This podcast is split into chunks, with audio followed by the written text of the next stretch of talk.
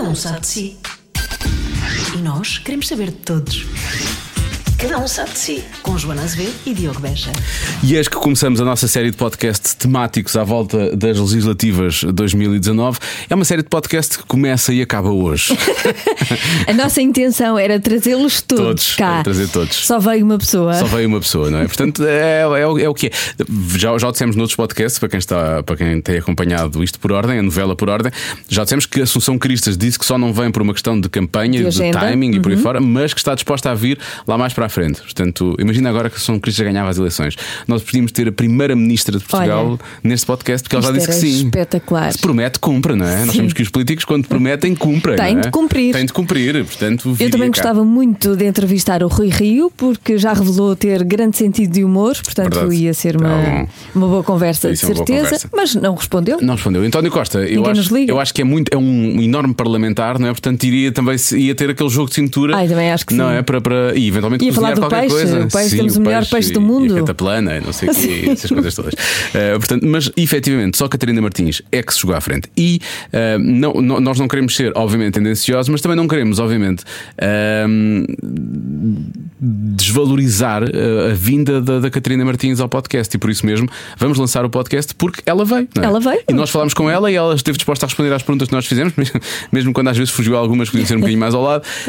E portanto eu acho que as pessoas devem, as pessoas têm, têm de ouvir. As pessoas merecem e a Catarina merece que as pessoas ouçam. Cada um sabe de si. Com Joana Azevedo e Diogo Beja. Estava a ver. Eu prefiro não ter. Vocês estão habituados a ouvir a própria, própria voz. Nós estamos a eu, ouvir. infelizmente, também ouço mais vezes gostaria, porque faço parte daquela grande maioria de pessoas que quando ouve a sua própria voz acho horrível. Mas não é. Pois não, não é. Mas não é. Eu acho que a maior parte das pessoas tem essa. Já estou a gravar, Catarina, está bem? Ok, está bem. A parte das pessoas tem essa, tem essa. Nós não estamos realmente habituados a ouvir-nos. É um, ouvimos internamente, não é? Portanto, depois é assim um bocado estranho, mas, mas na verdade nunca é assim tão mal quanto isso. Vamos lá então, bem-vinda. Obrigada por Antes me bem, convidar, hein? Muito obrigado por aceitar o convite. Isto foi um convite, isto surgiu no Twitter, não foi? Foi. Foi um convite no Twitter, sim, eu Sim. respondi. Pois foi. E- Aquelas coisas que nunca se deve fazer. de género. não faço a mínima ideia qual é o programa. E disse: está bem, vamos lá. Por que não? Já agora. Mas isto acho que foi a, a forma mais informal ah, que eu tive de convidar alguém. Não, tinha um argumento extraordinário que é que a Lena D'Água tinha gravado um novo disco porque Sim. vinha. E eu na altura disse que sim, sem conhecer o novo disco. Agora o novo disco é muito bom. É. Portanto, aparentemente Então, vocês fazem mesmo o trabalho. Sim, nós temos falado com ela na altura por uma questão de. de- de- ela, ela tinha começado a fazer umas coisas, tinha feito umas coisas aqui com o Marco também, por aí fora. Nós achámos, vai ser giro falar com ela, tem imensas histórias para contar. E foi muito giro, efetivamente. Passado pouco tempo, surge a notícia que ela. E na altura deste mais exemplos, o que é que tinhas dito? Ah, Ai, da Maria Cerqueira Gomes. Sim, a Maria Cerqueira Já tinha um Gomes. programa na TV, um programa a sol na TVI, tinha estado cá logo a TV. seguir. Há imensos, há imensos casos. Nossa, a mim que me convenceu foi a Lena D'Água, confesso. E bem, tu perguntaste, portanto, quem quiser ganhar as eleições é passar por aqui, não é? Foi tudo certo. A bom rigor, eh, veio cá o, o Rui Tavares do livro e não correu bem é, na- nas europeias. Portanto, se Ok. calhar. Mas eu gosto de correr riscos. Não, mas por acaso há uma coisa, eu não, eu não ia começar por aí, mas podemos começar já por aí, que é, e, na verdade vamos começar com política, que se calhar nós nem vamos falar assim tanto de política quanto isso, mas o, o, o que aconteceu com o Rui Tavares e quando nós quando recebemos cá e depois falámos com ele, é muito aquela coisa da, da audiência e da sondagem do Twitter, não é? Que indica, aparentemente pode indicar uma coisa, mas depois vamos a ver e a realidade nada tem a ver com isso. Isso às vezes não. não, não Sim, há uma, há, há uma bolha entre aquilo que é que nós vemos nas redes sociais, porque os, os próprios algoritmos das redes sociais fazem com que nós só vejamos o que nos é mais próximo. Sim. Não é? Portanto, no nosso mundinho, toda a gente pensa como nós. Mas depois o mundo é mais vasto e tem mais diferenças, e ainda bem também, não é? Sim, claro. Ah, do que isso.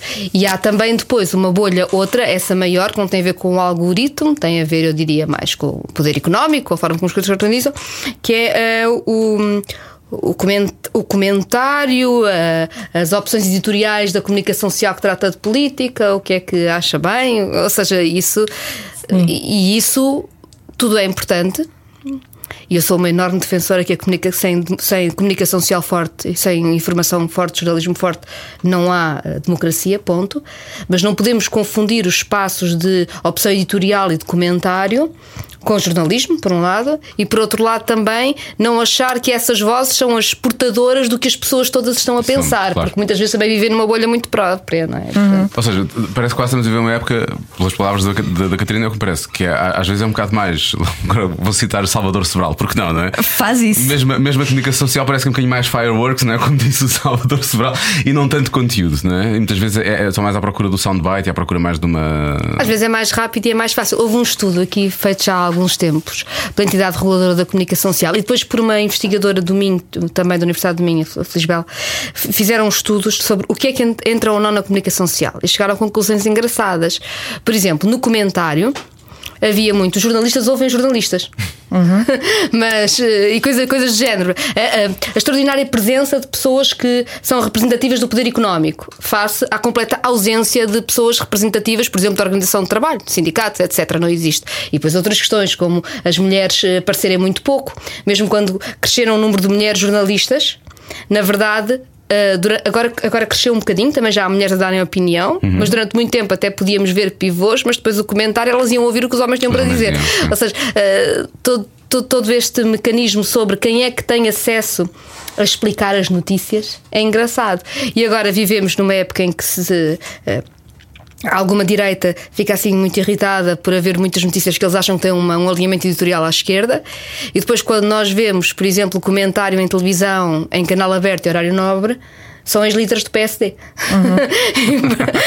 Portanto, só a direita e do CDS. Portanto, só a direita é que tem acesso de facto ao comentário em canal generalista horário nobre. Enfim. Mas todos têm caixas, não é? Os de direita dizem que os comunica- a comunicação social está alinhada à esquerda, os de- da esquerda dizem que está à direita. Nunca é. Às, às vezes há disputa de temas, ou seja, do ponto de vista do comentário, quando vamos ver as pessoas que comentam, elas têm um alinhamento partidário à direita em Portugal, ou seja, em canal aberto, aquilo que chega a mais pessoas, horário nobre. Claro que há exceções, até porque há obrigações de equilíbrio que os próprios órgãos de comunicação social têm de cumprir e cumprem e bem, mas na verdade a generalidade é isto. Mas depois, por exemplo, os temas.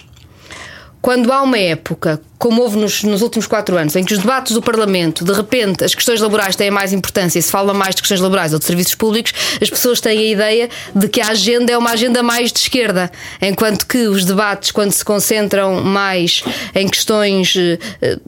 Eh, eh, que dizem mais respeito, por exemplo, a, a- determinadas fórmulas de, de investimento, etc., estão mais ligadas à direita e as pessoas acham que a agenda editorial é mais à direita. Isto é um bocado aquela coisa de que se falava, é giro, só se fala disto aos programas de futebol, nunca para os de política, não é? Sim. Há uma cartilha, não é? Pois, exato, é exatamente o mesmo para.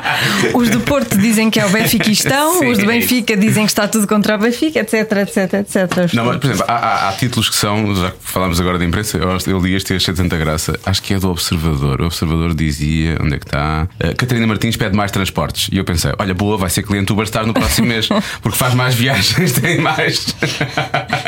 pede mais transportes que os outros. Não, é engraçado. Eu, eu acho piada porque os títulos, os títulos mudam conforme a percepção. Uma pessoa pode dizer a mesma frase e utilizar mais ou menos as mesmas expressões, e dependendo da leitura que existe do momento político, ora aparece exigiu, ora aparece pediu, ora. E depois isso serve, ou seja, a mesma frase, eh, os verbos que colocam são, Sim. são, são muito diferentes. Se é e mais isso- imperativo ou menos imperativo. Exato, não é? isso parece que muda a qualidade da, da, da proposta, daquilo que se está a dizer, faz parte. Sim. Os políticos são, talvez, a par com os árbitros, as profissões mais criticadas, insultadas.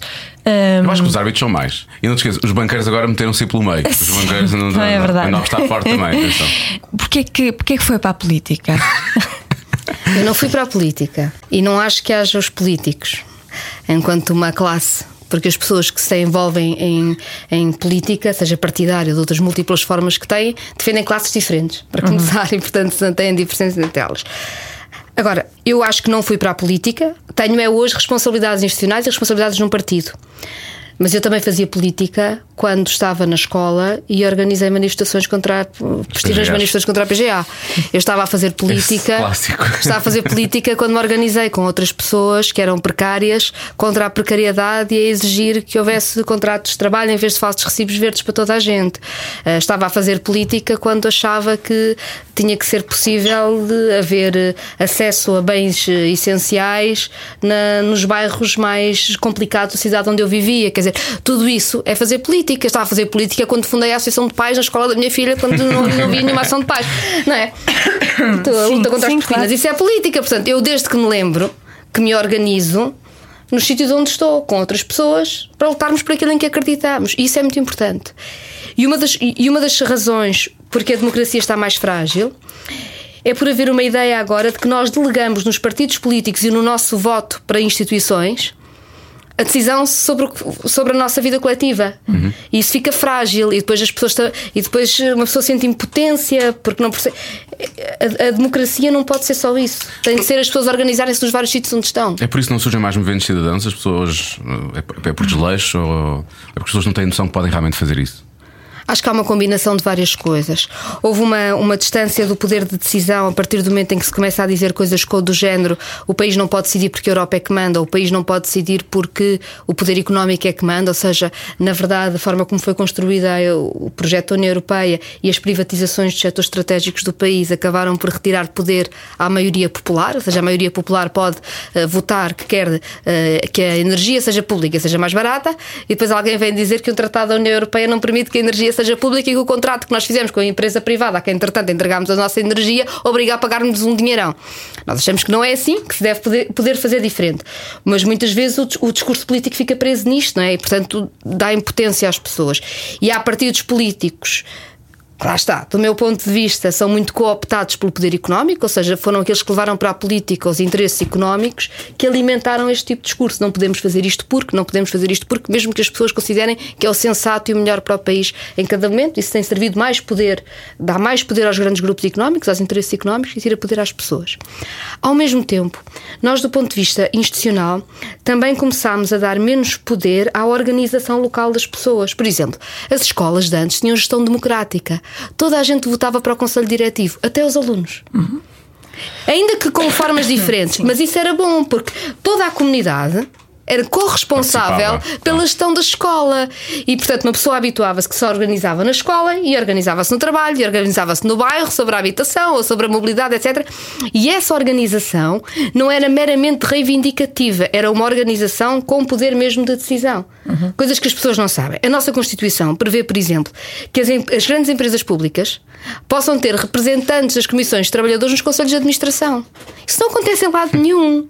Mas isso era importante, porquê? Porque os trabalhadores eram corresponsáveis pela, pela direção, pelo, pelo que acontece, do- exatamente, e portanto por tomarem opções que sirvam o interesse público e que sirvam a própria continuidade, a própria susten- sustentabilidade e, e façam decisões que sejam equilibradas para toda a gente, etc.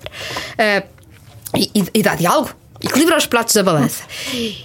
E acho que quando se diz muito mal dos eh, políticos agora, acho que por um lado é um biombo em- atrás do qual o poder económico se esconde. Eu, eu ouço muitas vezes as- os CEOs eh, e os grandes acionistas dos maiores interesses económicos do país que ganham muito com decisões que foram feitas a dizer mal dos políticos que, na verdade, têm-lhes servido os seus interesses, fazendo conta que o que corre mal é isso, para não pôr em causa um sistema económico que os favorece muito.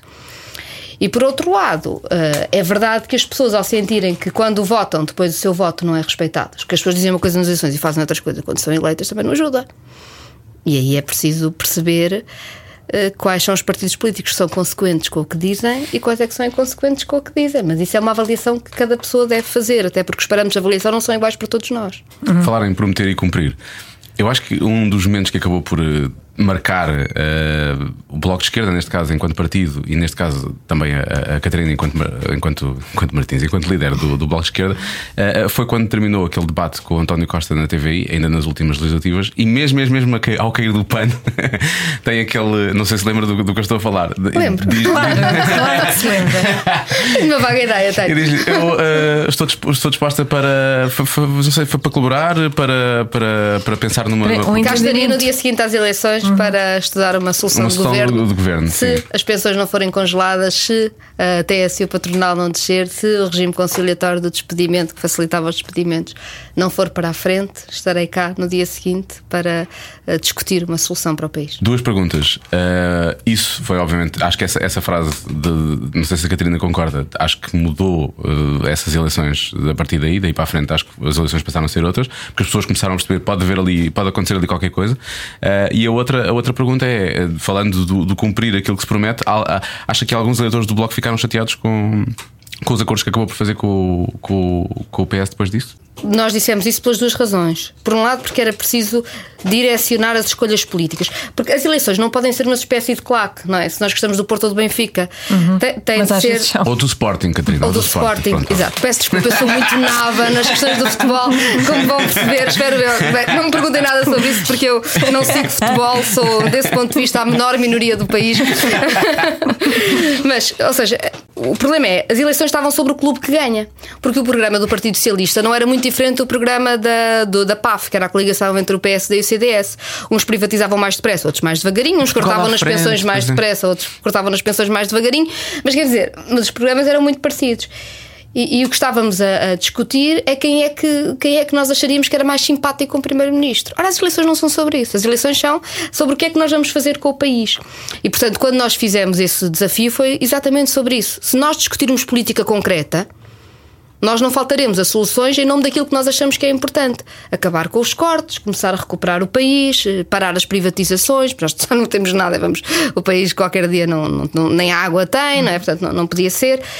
Ah, e portanto, o, a- o desafio foi feito seriamente. Seriamente no sentido em que o Bloco estava mesmo a afirmar uma disponibilidade e seriamente no sentido que queríamos reposicionar o debate eleitoral para ser sobre os programas, sobre as políticas e não uma troca de galhardetes um bocadinho vazia de, de sentido.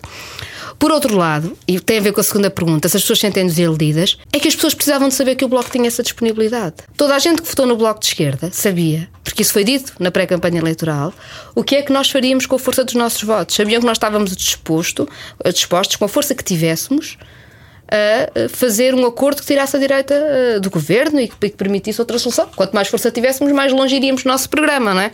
Mas as pessoas sabiam que nós tínhamos afirmado essa vontade, ou seja, não aparece como uma surpresa.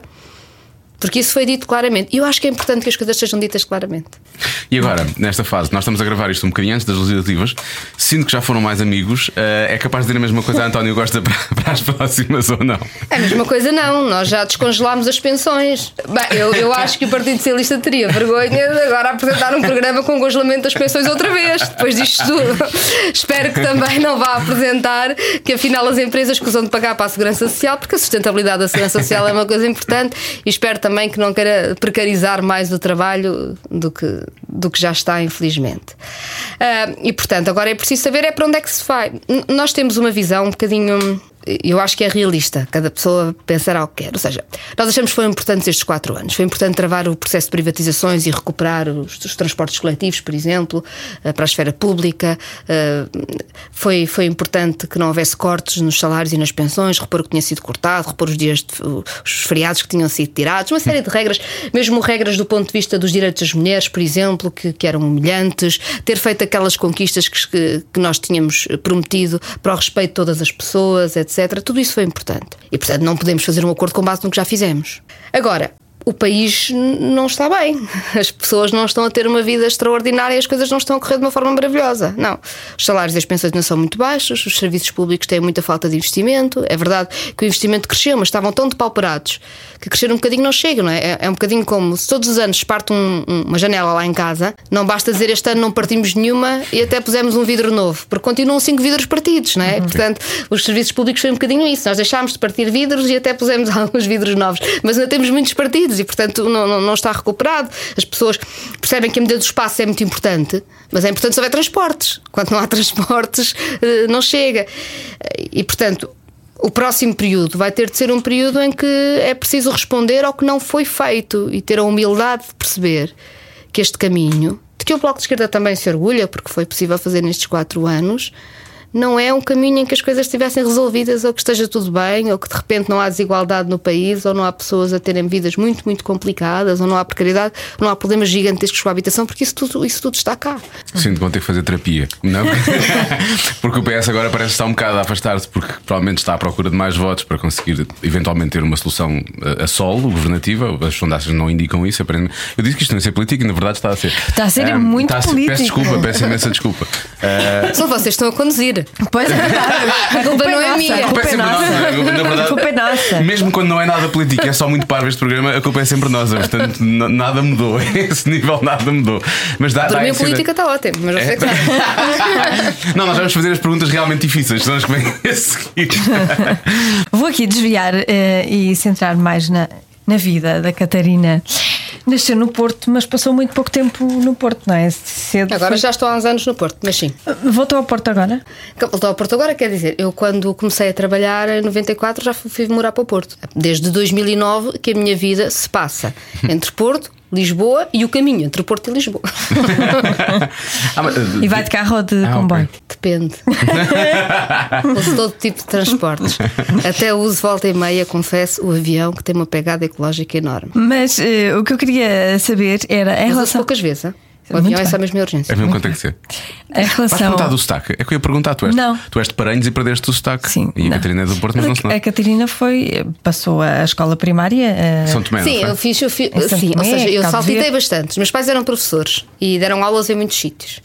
E portanto. Bem, quando- nessa altura as colocações eram. eh, Nessa altura estava mesmo as difícil. Não, colocações mas, eram mas depois as pessoas São efetivavam. E agora saltitam. Não, Santo Tomé foi uma escolha. Foram, como, foram São como cooperantes. Não, mas ou seja, na altura as pessoas saltitavam, mas depois efetivavam, não é? E ficavam. Agora saltitam, saltitam, nunca mais efetivam. mais. Eu- agora começámos a mudar isso ligeiramente, mas, mas precisa de mudar mais. Ah, não, e, portanto, eu nasci no Porto, mas na altura. Eu nasci uns meses antes de 25 de Abril e o meu pai estava na tropa. E, e, portanto fiquei a viver com a minha mãe e com os meus avós, porque a minha mãe estava a trabalhar. Na altura não havia licenças de maternidade como há agora, Pois. portanto a coisa era muito complicada. Sim. E portanto os meus pais, os meus avós viviam na altura na Vila da Feira, que agora se chama Santa Maria da Feira, e eu fiquei lá eh, durante esse período em que a minha mãe estava sozinha a trabalhar, o meu pai estava, estava na tropa e portanto eu fiquei com, com a minha mãe e com os meus avós na feira. E depois, que já com a minha mãe e com o meu pai, vivi em Gaia, vivi em Santo Tirso, vivi em Vagos, que é uma, numa aldeia perto de Vagos, de perto de Aveiro.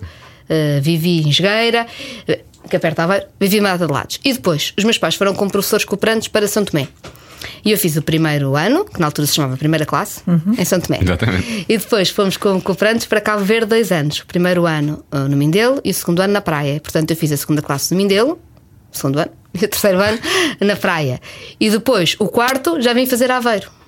Bem, isso foi uma E confusão. depois fiz o, o- o- até o 12 ano, estive em Aveiro e depois fui estudar para Coimbra. Pois, esse aqui foi Coimbra. Sim. E depois, quando comecei a trabalhar, vim para o Porto. De Nessa- andar. nessas voltinhas, nessas A primária foi, foi difícil, a primária, não é? Mudar, mudar foi. tanto nessa, nessa idade não é fácil. Foi particular. Mas, mas eu, eu, eu tenho boas, boas recordações. Era o que eu queria saber. Qual foi a melhor, eh, qual é a melhor memória de infância que tem? Não, eu, eu aprendi a nadar no mar, a Santo Tomé. Ia com, com, com o meu pai para as aulas de natação no mar, isso é bicicleta. Eh, eh, isso, era, isso era bom, tive. Não sei, lembro-me lembro de ter uma enorme liberdade, de uma, uma própria simplicidade do cotidiano que me, que me agradava. Não é? Eu, eu lembro-me quando cheguei, quando, vim- quando voltei para Aveiro, para a escola, com 9 anos, me fazia muita impressão a quantidade de coisas que era preciso. Porque eu lá punha um vestido e umas sandálias e dava tudo. E cá era preciso o casaco e não sei o quê. E era tudo complicado. E eu estava habituada a uma. Pronto. eh, não tinha televisão, não é? Portanto, os meus, amigos, os meus, meus colegas cá haviam todos televisão e eu demorei eu, um, algum tempo até começar a ver televisão, porque como não estava habituada, não, Não havia necessidade de, não é? não havia necessidade de.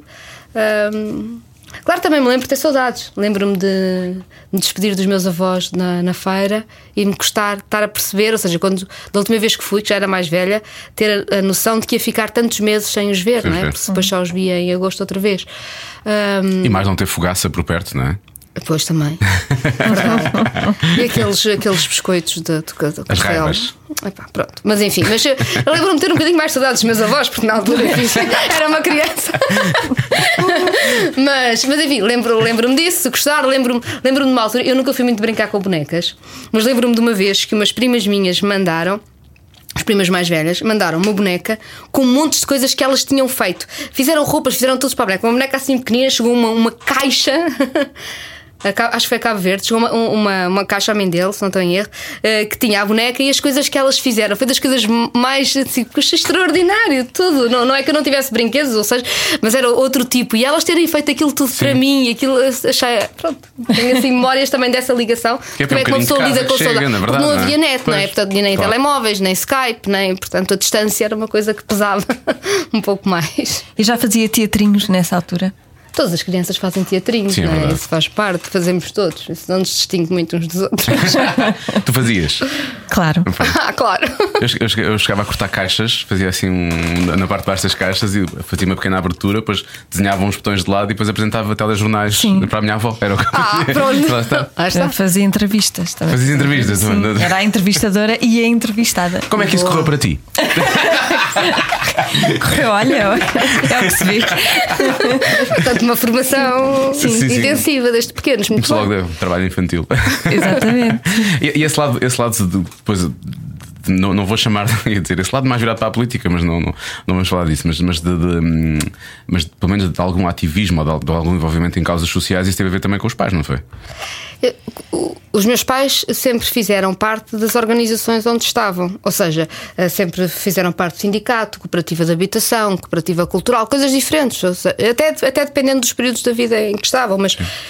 Eles foram sempre politicamente muito envolvidos, estiveram muito envolvidos na, no período revolucionário do pós, do, do, do pós 25 de Abril. Antes já tinham, já, já, já eram, já tinham, eram muito novos, mas já tinham uma, uma- uma oposição e uma ligação clara de, contra contra a ditadura, não é? Ahm, e depois continuaram, continuaram assim, sempre, e portanto, para mim sempre me pareceu normal que nós, quando estamos num sítio, temos a responsabilidade de organizar as pessoas com, com as pessoas que estão no mesmo sítio, como é que nós queremos que as coisas corram? Isso faz parte. Ah, os meus pais organizavam-se na escola e organi- os meus pais sempre fizeram parte de cooperativas culturais também, embora fossem professores. Porquê? Porque o acesso à, à cultura tinha que ser, no Mindelo ah, ah, havia um centro cultural forte, com cooperativa forte, fazia parte. Mas os meus pais também estiveram na Fundação de Cooperativas Culturais no Porto, por exemplo, e fizeram coisas em Aveiro, fazia parte. Ou seja, não só naqueles interesses mais imediatos da organização do trabalho, mas também de uma forma de cidadania mais, e, e da disputa político-partidária, que os meus pais também tiveram, sempre à esquerda na sua vida, mas também da, da forma como vemos, como vemos o país eh, todo, para lá dos interesses imediatos, como é que nós nos organizamos para pensar, pensar como é que o país pode ser. Isso passa de pais para filhos, ou seja, as tuas filhas também já têm esse interesse. Não sei, acho que não, não, não, não tem organização propriamente, também ainda são novas. Acho que, acho que isso, as pessoas são diferentes. Eu, eu respeito muito a autonomia das minhas filhas. A, a sério, acho, acho que os, os pais não são proprietários dos, dos filhos e é, é muito importante. E nós devemos ensinar para a autonomia, mesmo quando nos custa, porque tomam decisões Claro. que nós não gostamos muito. Mas o nosso papel é, é preparar para a autonomia e respeitar essa autonomia. Agora noto que há causas que lhes são muito caras e que eu acho importante que sejam. Sei que tenho duas feministas em casa. e ainda bem. Sei que estão, são muito preocupadas com as questões ambientais.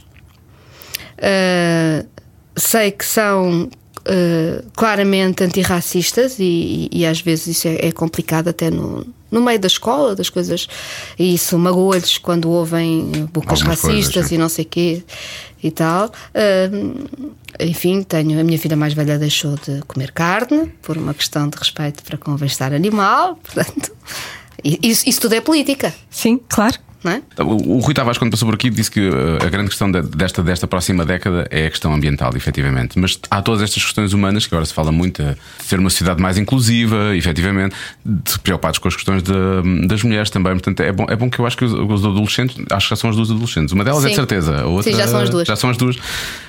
Eu estou quase. Uh, Estou a ficar velha, estou portanto, era essa a ideia, não é? Não, não, eu, não, eu estou, eu estou quase, eu estou quase a ter uma adolescente também, estou a começar a ficar preocupado com isso. Mas É acho- difícil. Pois é, presumo que sim. Presumo que seja fácil. É preparar. É? Uma mais difícil que a outra, não? Ah, não sei, quer dizer, uma já passou uma fase. tem fases diferentes. Mas eu, eu sou daquelas. eh, ou seja, as, as, as fases de crescimento são todas diferentes. E, e eu gostei muito da fase em que, eles eram, em que elas eram bebés, e claro, é muito bonito. Mas eu faço parte daquele grupo de mães que gosta de ver a crescer, ou seja, acho desafiante. É difícil, mas eu tenho um enorme. tenho muito prazer em ver eh, o crescimento, a autonomia, como elas são diferentes uma da outra. Uma pessoa pensa, como é que é possível serem tão diferentes? Nós não fizemos a mesma coisa com as duas, é? E elas são tão diferentes e eh, isso, isso é bom. E, e- e é bom que haja uma geração, que haja gera- uma geração. um- Umas gerações mais jovens, e isso não tem a ver com as minhas filhas. Eu, eu, eu vou muito à escola, sempre que me convidam, vou. Desde que possa, quer dizer, não consigo ir a todas porque não tenho tempo, mas, mas vou sempre que posso. E, e noto de algum, de, de algum tempo para esta parte uma alteração de uma preocupação muito grande com as questões da igualdade e do respeito pelo outro e pelas questões ambientais também. São duas preocupações novas que são. Duas preocupações não são novas, preocupações não são novas, digo é, são hoje eh, muito largas nas gerações mais jovens. E antigamente não eram tão largas nas gerações mais jovens. Antigamente era difícil uma pessoa ir a uma escola e, e assistir, mesmo, mesmo que não saibam dar o nome. Mesmo que não saibam dizer que estão a ter um debate feminista ou um debate antirracista, estão a tê-lo. não é? Eu diria mesmo mais: mesmo que não saibam, principalmente nas questões do ambiente, estão a ter debates anticapitalistas.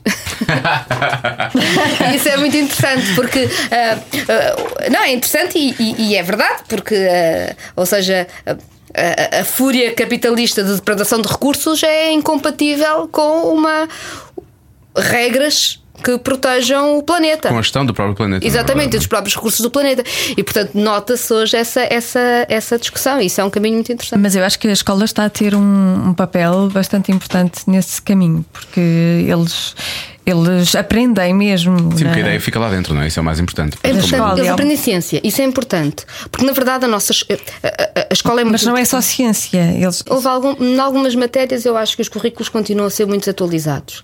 Noutras os currículos começam a dar resposta. Em todo o caso, a escola é sempre um espaço em que se cruzam muitas pessoas com as suas preocupações. E, havendo liberdade e havendo alguma abertura para o que se passa no mundo hoje e para a sua diversidade que há na escola pública, essas questões entram de rompante na vida das pessoas porque são a sua vida. E a, a- a escola tem, muitos, tem, tem muitas dificuldades. Ah, mas a escola pública em Portugal, com todas as dificuldades, continua a ser um espaço muito importante de democracia, de condições de igualdade, etc. Temos é que mudar para garantir que continua a ser, não é? Porque a sua degradação é um problema complicado. Agora, eu acho é que a escola tem aqui um problema que é nós continuamos, e quando digo a escola é toda a escola, e, e não é só em Portugal, é em, em muitos países já começa a haver experiências pedagógicas inovadoras, mas na verdade são, são poucas.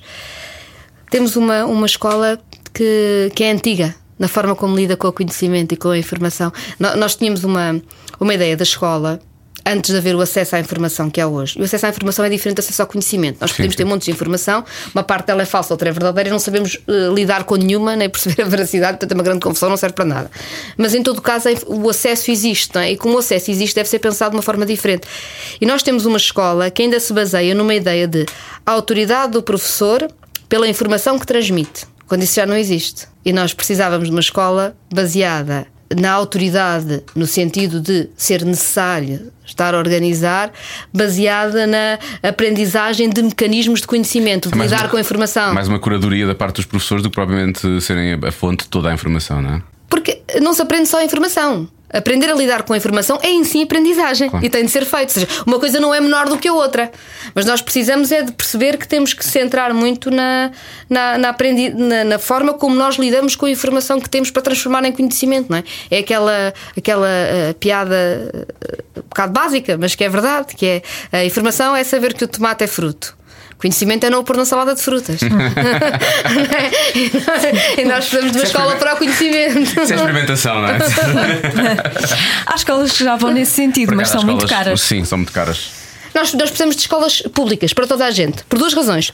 Para já, porque as escolas muito caras não têm toda a gente. E uma escola que não tem toda a gente, por muito cara que seja, muito inovadora que seja, retira uma experiência fundamental de toda a gente que lá estuda, que é o contacto com a Outras. própria sociedade e a diversidade de que ela é feita. E, portanto, é logo uma escola pequenina, por muito inovador que seja o projeto. Uma bolha. Exato. Em segundo lugar, uma democracia não pode viver de bolhas. Portanto, nós temos que dar o melhor que sabemos a toda a gente, independentemente do rendimento dos pais, independentemente do sítio onde as pessoas nascem, temos que dar o melhor que temos.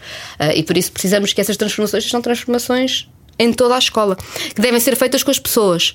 Um dos problemas que nós temos tido é decisões políticas, e no, no anterior governo, por exemplo, mudaram-se currículos, metas curriculares, etc., feitas por imposição de decreto.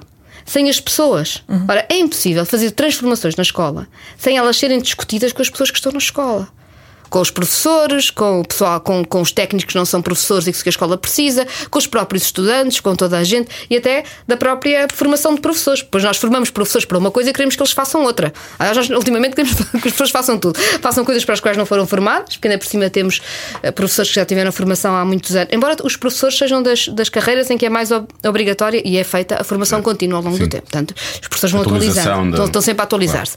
Mas em todo caso, temos uma, co- como temos um corpo docente bastante envelhecido, temos aqui uma decalagem geracional que não é coisa pouca, e, e depois os professores, ainda por cima, como não há administrativos suficientes, nem auxiliares suficientes, nem psicólogos, nem assistentes sociais, fazem tudo, eh, com turmas muito grandes.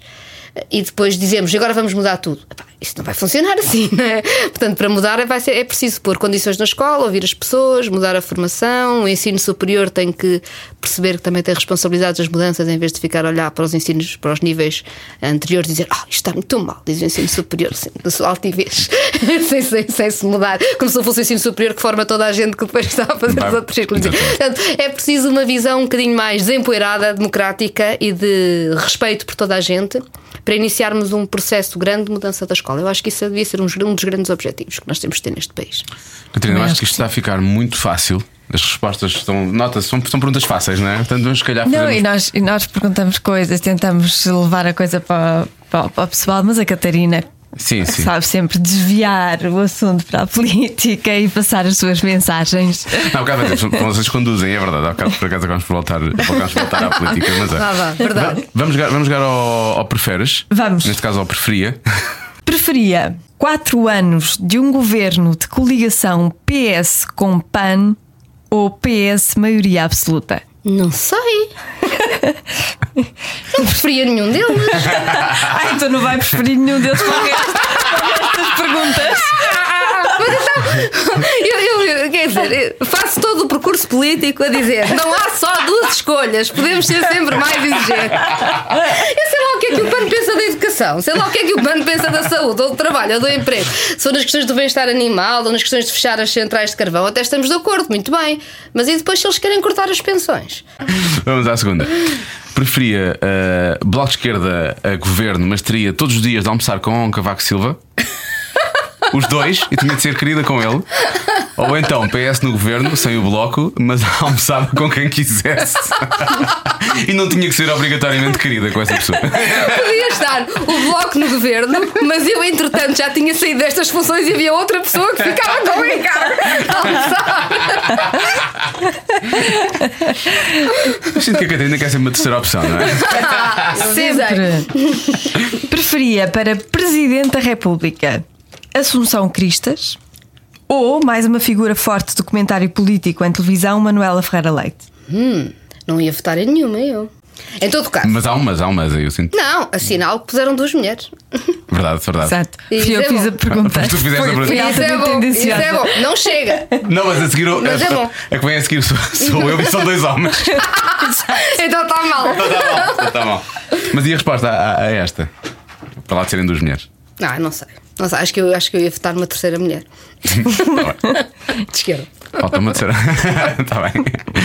Preferia o regresso de Ah, Paulo mas queria só dizer uma coisa. Ah, sim. Nós devemos à Manuela Ferreira Leite, eh, enquanto eh, caminho feminista, não sendo ela uma mulher feminista, tendo tido políticas que eu acho que prejudicaram a vida das mulheres, porque quando se prejudica os serviços públicos, como as mulheres têm mais responsabilidades familiares, são mais prejudicadas, e as questões do trabalho e da precariedade também. tem, tem sido sempre ela mais fraco nestas Pronto, e, situações, portanto, não é? não concordando eu com as políticas e achando que as políticas não foram, em geral, eh, políticas que fossem boas para a igualdade de género, É preciso reconhecer que a Manuela Ferreira Leite foi a primeira líder partidária mulher da nossa democracia, que foi super atacada por ser mulher e que teve muita força. E isso, uh, tiro-lhe o chapéu. Muito bem. Preferia o regresso de Paulo Portas como líder do PP ou o regresso de Passos como líder do PSD? Não sei, mas acho as duas boas. acho que para os resultados da esquerda são duas belas ideias. Não voltar os dois ao mesmo tempo. Essa resposta foi ótima. Claro, claro. Já que falámos há bocado daquela candidata a Presidente da República, que neste caso era, era a Assunção Cristas, já ouviu o podcast da Assunção Cristas ou não? O podcast da Assunção, é assim que se chama. Não sabia que havia um podcast. Ninguém me avisa destas Como assim? coisas.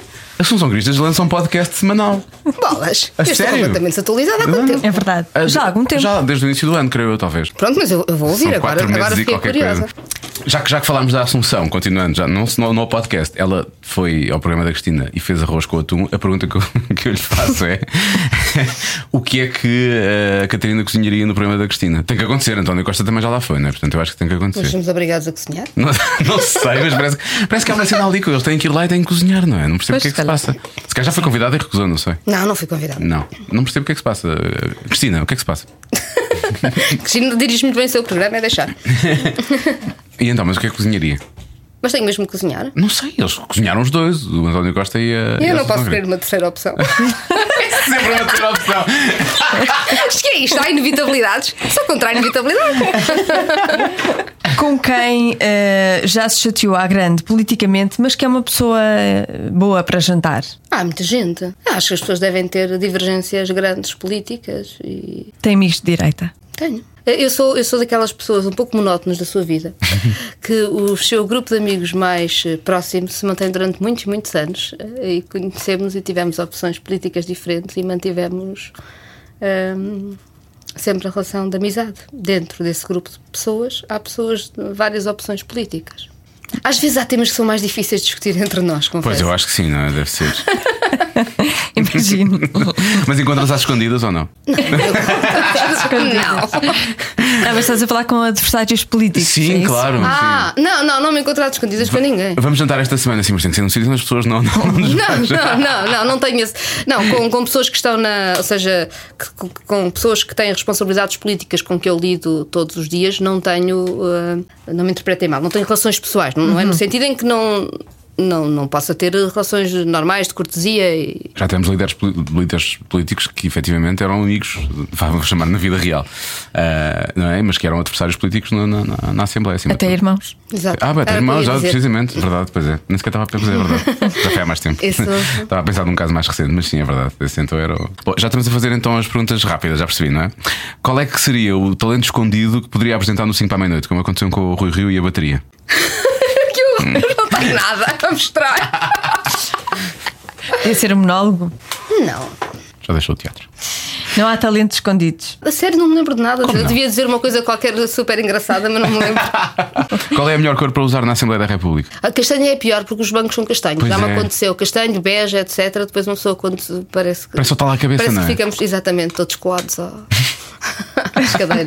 Quantas selfies já tirou com o presidente Marcelo? Nenhuma. Não é só futebol que me põe na menor minoria do. É também, é também esse tipo de. Nós por acaso também não Nós tirámos também ainda. não, uma ah, falha. então uma partilhamos essa, essa condição minoritária. Nós os Não. três não ligamos assim tanto a futebol. Eu já não ligo um bocado e, e não tirámos selfies ainda com o Marcelo. Portanto, ehm, antes, antes de terminar, vou voltar só à política. Eh, Portugal não tem estado nesta linha, nesta corrente de, de- de- de uma virada mais para a extrema-direita. Eh, e isso acontece porque tradicionalmente somos um país diferente ou porque os líderes eh, da extrema-direita que temos, vá, líderes, são, são pouco carismáticos. Alguns líderes da extrema-direita que nós vemos aí noutros países, também nenhum de nós diria que alguma vez iam a algum lado e foram. Também é. Portanto, eu não, não, não confiaria que a falta de carisma é a única condição para a extrema-direita não crescer, porque não é. Acho que há, acho que há outras, eh, outras eh, realidades. Acho que para a extrema-direita crescer é preciso duas coisas. É preciso eh, que, que seja aberta a porta a quem está no poder, ou seja, a extrema-direita nunca chegou ao governo sem que a direita ou os sociais-democratas, os sociais-democratas na Europa são os tipos partidos socialistas, não é? Sim, nós sim, nós em Portugal sim. temos nomes diferentes para os partidos do resto da Europa. Mas nunca aconteceu um partido de extrema-direita chegar ao governo e crescer sem que antes os partidos do chamado centro político não tivessem feito políticas de extrema-direita.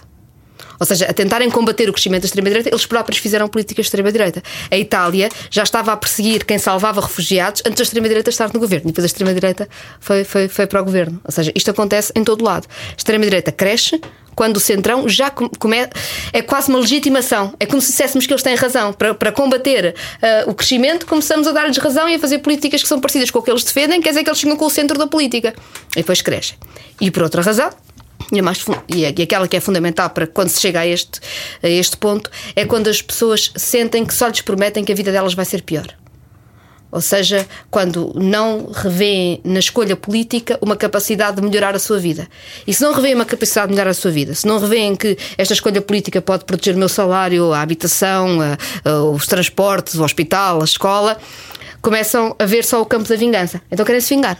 Catarina, muito obrigado. Obrigado. Por, por ter Obrigada. Ao, ao, ao, cada um sabe de si um, e, e, e, que corra, e que corra tudo bem. Ainda falta algum tempo, eu sei, provavelmente ainda muita coisa vai acontecer. O que é que é, já agora Sim. pergunto, uh, o que é que é um cenário de, de vitória e de correr tudo bem para o Bloco nas próximas eleições? É que a disputa eleitoral se faça à esquerda.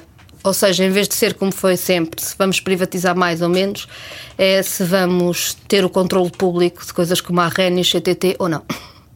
E nesta fase, que já estamos em início de julho, já tem a campanha mais ou menos estruturada? Como é que isso funciona? É assim com tanta antecipação? Agora, agora, agora, agora estamos muito concentrados em dossiês muito complicados que vão sair do Parlamento daqui a pouco tempo. E depois férias? Não, e depois campanha eleitoral. E depois... Raiz, esta coisa de ser político não é fácil. Catarina, obrigado. Obrigada, Obrigada. foi muito bom vir aqui. Obrigada. Cada um sabe de si. Com Joana Azevedo e Diogo Beja. E assim foi. A Catarina Martins, às vezes politicamente correta, ah, outras vezes politicamente correta e muitas vezes politicamente correta. Mas, mas E foi bom. algumas vezes também politicamente só. Às vezes- Não é? também, também, também, também. Mas eh, foi, foi, foi bom eh, receber um, uma líder de um partido e daqui a quatro anos sabe-se lá se esta, se esta série de legislativas não vai realmente acontecer a sério, não é? Eu gostava muito. Eles, eh, olha, não têm coragem para Não- nos enfrentar. Eu Enfrentar, percebo. nós, eu percebo. Nós somos os monstros Somos os monstros das perguntas. das perguntas difíceis. Qual PJ? Ah! Bom, foi um prazer fazer este especial eleições de 2019 que Especial começou eleições. especial eleições Com uma pessoa. começou e acaba neste episódio. A única pessoa que aceitou. Obrigado, Catarina Martins. Valeu a pena.